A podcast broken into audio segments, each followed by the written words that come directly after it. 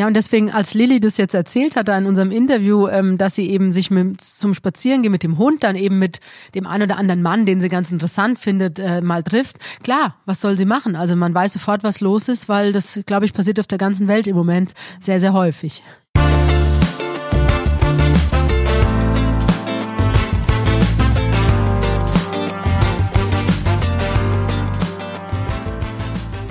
Hallo und herzlich willkommen bei Bunte Menschen. Ich bin Marlene Bruckner, Journalistin bei Bunte und spreche mit Tanja May, stellvertretende Chefredakteurin. Hallo Tanja. Hallo Marlene.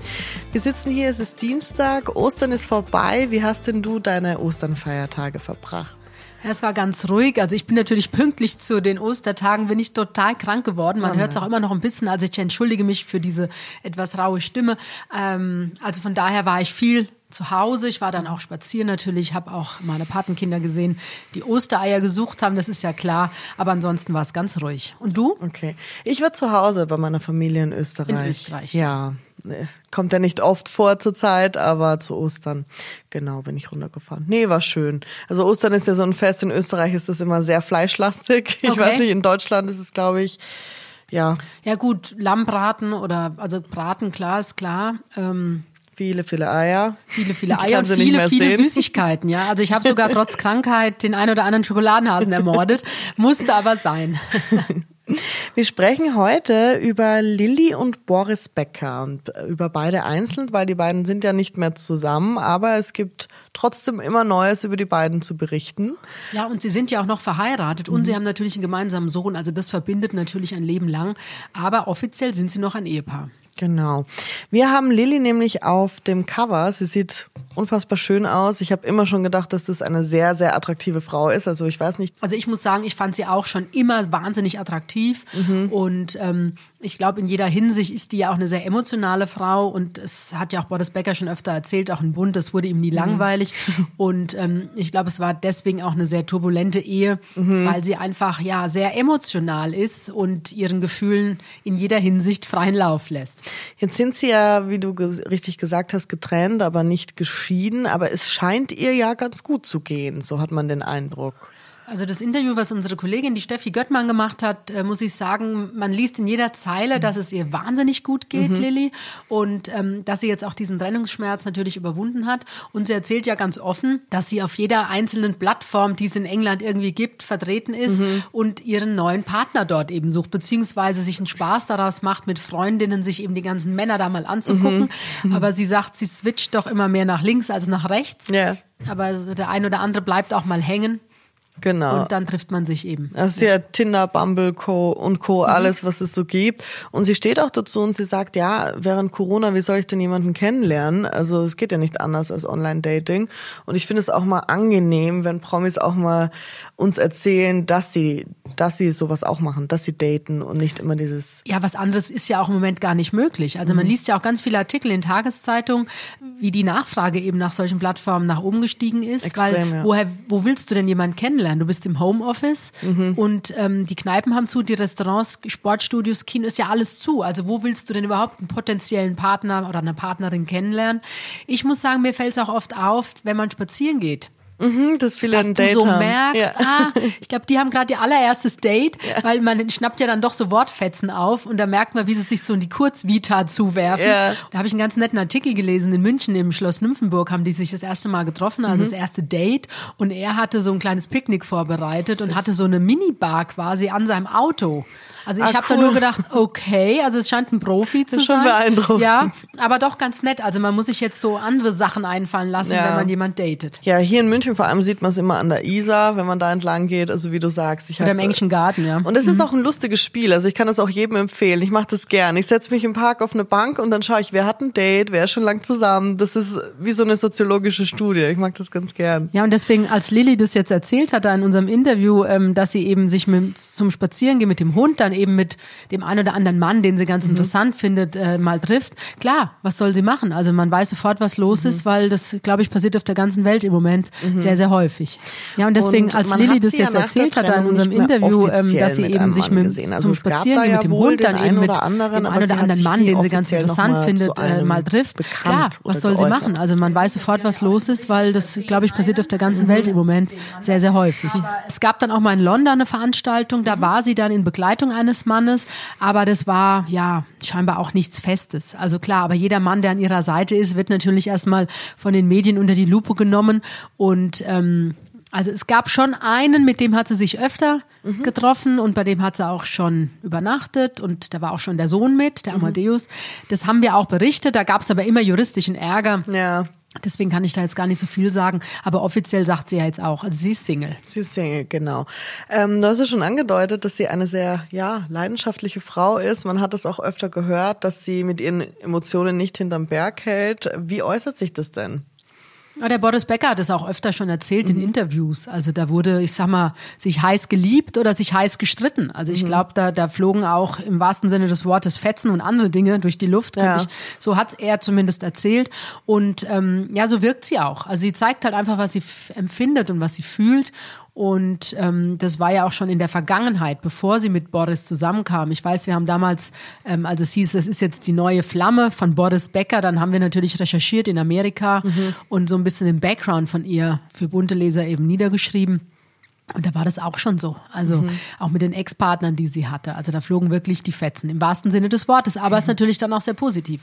Mhm. Also wenn die Beziehung glücklich ist und harmonisch ist und wenn alles stimmt und dann liebt sie wirklich mit Haut und Haaren. Das war ja zwischen den beiden auch immer sehr, ja, es gab ja auch on-off, ne? Also die waren dann zusammen, dann wieder nicht. Genau, weil Boris, aber ich glaube, es lag gar nicht so an Lilly, sondern es lag eher an Boris, weil er dann ja auch noch andere Partnerinnen hatte. Mhm. Aber irgendwann war es dann diejenige welche und er hat sie ja dann auch geheiratet oder die beiden beiden haben sich ja dann auch geheiratet und wollten einfach ihr Leben miteinander verbringen und haben ja dann auch ein Kind bekommen. Also ich glaube, die hatten wirklich die feste Absicht, zusammen zu bleiben.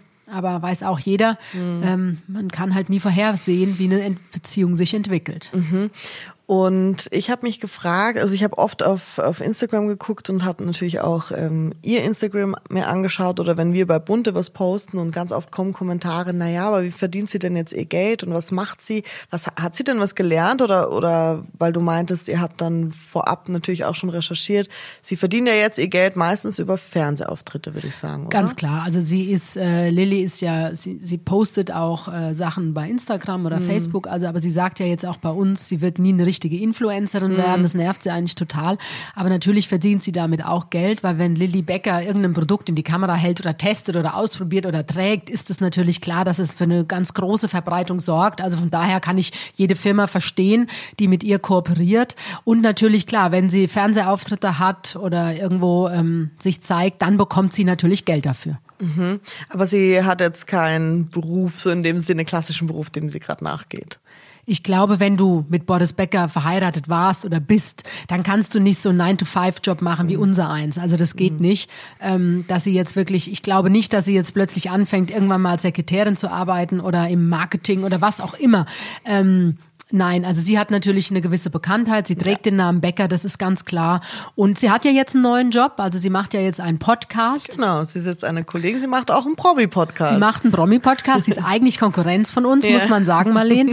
Nein, und sie macht es ja mit dem Benjamin Binek. Das ist ja ein früherer Kollege von uns. Ach ja, kennst du ihn? Das ja, ja, klar, natürlich, der Benny. Und wir hatten auch neulich ein Interview sogar mit dem Benny in mhm. Bunte ähm, weil er eine schwere Krankheit überstanden hat und äh, befreundet ist mit der Stefanie von Fuhl. Mhm. Das ist eine ganz enge Freundin von ihm, die hat ihm auch durch diese Krankheit geholfen. Deswegen haben wir darüber berichtet in Bund. Mhm. Das war eine ja, schöne, positive Geschichte, trotz eben des, des äh, traurigen Hintergrundes.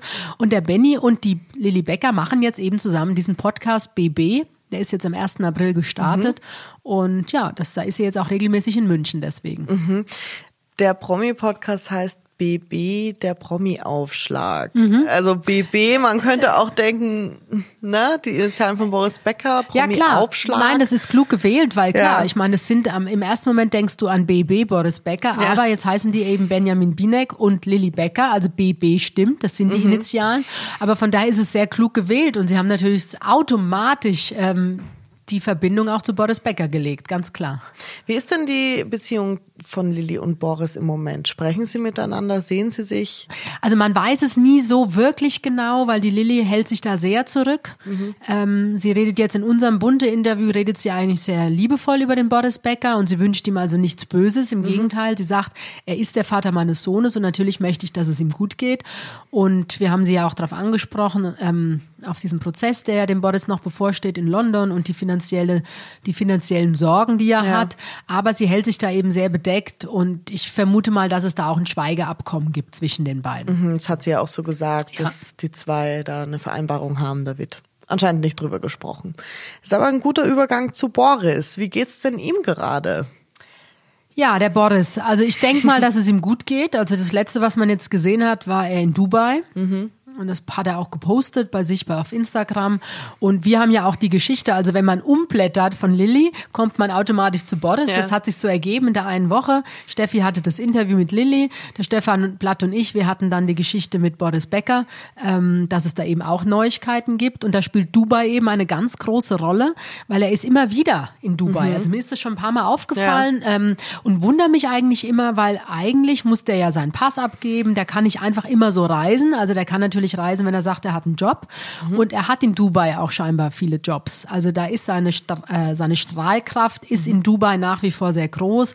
Er ist natürlich mhm. auch da bestens vernetzt ja. und kennt da den einen Scheich hier, den anderen Scheich da und dann mhm. hier den einen Bauinvestor und da den anderen. Das passt natürlich alles wunderbar, wenn man eben wie es scheinbar bei Boris der Fall ist, sich vielleicht auch so ein zweites Standbein jetzt nochmal aufbauen will und ähm, beruflich eben dort auch aktiv sein möchte.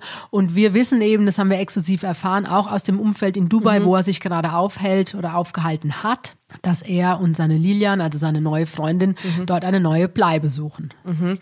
Jetzt ist ja Dubai so ein bisschen in Verruf geraten die letzten Wochen, weil es soll ja sehr viele Influencer fliegen hin beziehungsweise ziehen sogar hin und brechen hier in Deutschland die Zelte ab, weil wegen Corona du kannst dich dort ja relativ frei bewegen. Dann kommt noch dazu, dass du dort ja keinerlei Steuern zahlen musst eigentlich.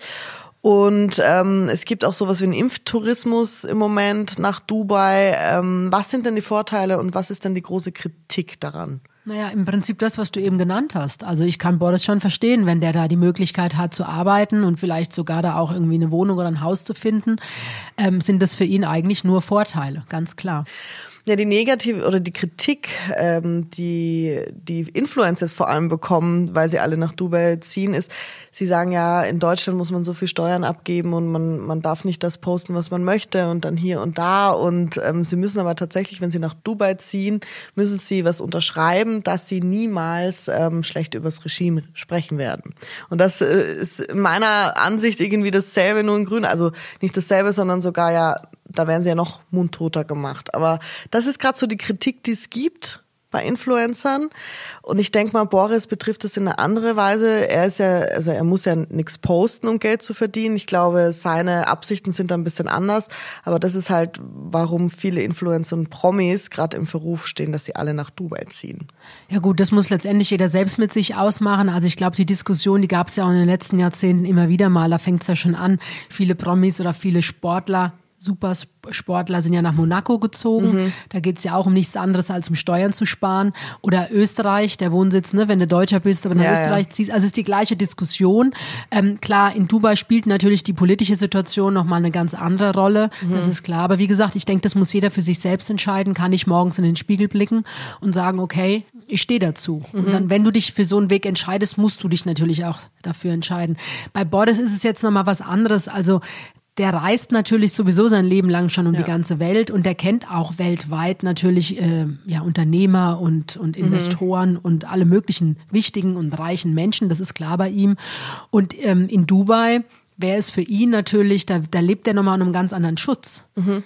Ähm, also nochmal ganz anders als in London. Und deswegen, es gab ja jetzt wochenlang gar keine Fotos. Jetzt gab es mal wieder eins, weil er es selbst gepostet hat. Mhm. Man hört zwar, dass er da ist, von Leuten, die mit ihm Kontakt haben, aber man sieht ihn eben nicht bei allem, was er macht. Im Gegensatz zu Deutschland oder eben zu England. Mhm. Du hast auch schon gesagt, er, eigentlich darf er ja gar nicht so verreisen. Ähm, naja, wenn er einen Grund hat, also er muss mhm. das immer beantragen und wenn er einen Grund hat, dann kann er natürlich, also wenn es im Idealfall ein beruflicher Grund ist, weil er soll ja sogar auch Geld verdienen. Mhm. Das trägt ja wieder seinen, seinen dabei, äh, dazu bei, seinen Schuldenberg abzubauen. Also von daher, wenn er Jobs hat und Geld verdienen kann, dann soll er das auch machen. Und das macht er auch. Mhm. Ja. Wann war denn das letzte Mal, dass du ihn getroffen hast? Weißt du das noch aus dem Kopf? Ich habe ihn zuletzt gesehen 2019 bei der Grundsteinlegung seiner Tennisakademie mhm. in Südhessen. Bei Mainz war das. Und ähm, da habe ich ihn zuletzt persönlich gesehen. Mhm, ja. Aber du hast ihn ja schon viele Male davor ja. gesehen. Ne? Genau, ja, ich finde es interessant, dass du, wie du gesagt hast, dass er in Dubai, ihr habt ja auch so schön geschrieben, da wird ihm der rote Teppich noch ausgerollt und er wird da sehr, ja, gefeiert, einfach für seinen Ruhm, zu Recht ja auch. Ähm, aber in London ist es ganz anders. Das, das ist ja bei vielen Promis so, dass sie vielleicht in ihrer Heimat oder dort, wo sie leben, gar nicht so ähm, beliebt mehr sind oder gar nicht mehr so. Also er selbst hat ja in dem Interview im Dezember 2018 in Bunte gesagt, also in London fühlt er sich sogar sehr, sehr wohl mhm. und die Engländer vergöttern ihn eben mhm. durch seine Wimbledon-Siege. Ja. Und weil er ja auch immer wieder in Wimbledon dabei ist, wenn das Turnier stattfindet, er kommentiert, er moderiert ja. und er ist einfach ein Superhero, das ist klar. Mhm. Also das muss man sagen, im Tennisbereich oder die Tennisfans, die lieben Boris Becker. Und er hat auch nach wie vor, muss ich auch sagen, eine Wahnsinnsaura. Also wenn du den riffst, ja. die Tür geht auf, der kommt rein, der füllt wirklich so einen Raum aus. Also das ist nach wie vor ein sehr charismatischer Mann mhm. und ähm, kann auch unfassbar witzig und charmant sein. Also mhm. der, der, der weiß schon, wie man spielt im Leben. Der mhm. weiß das. Und, ähm, und wenn man sich, wenn er sich auf einen einlässt, dann ist er auch 100% auf dich fokussiert. Okay. Also das ist schon ein großer Vorteil anderen Prominenten gegenüber, die er wirklich nach wie vor hat. Und auch der Name Boris Becker zieht natürlich. Immer. Ja. Und ähm, gerade auch im Ausland, also bei den ganzen Investoren, da gibt es ganz viele, die sich einfach immer noch schmücken wollen mit dem Namen Boris Becker.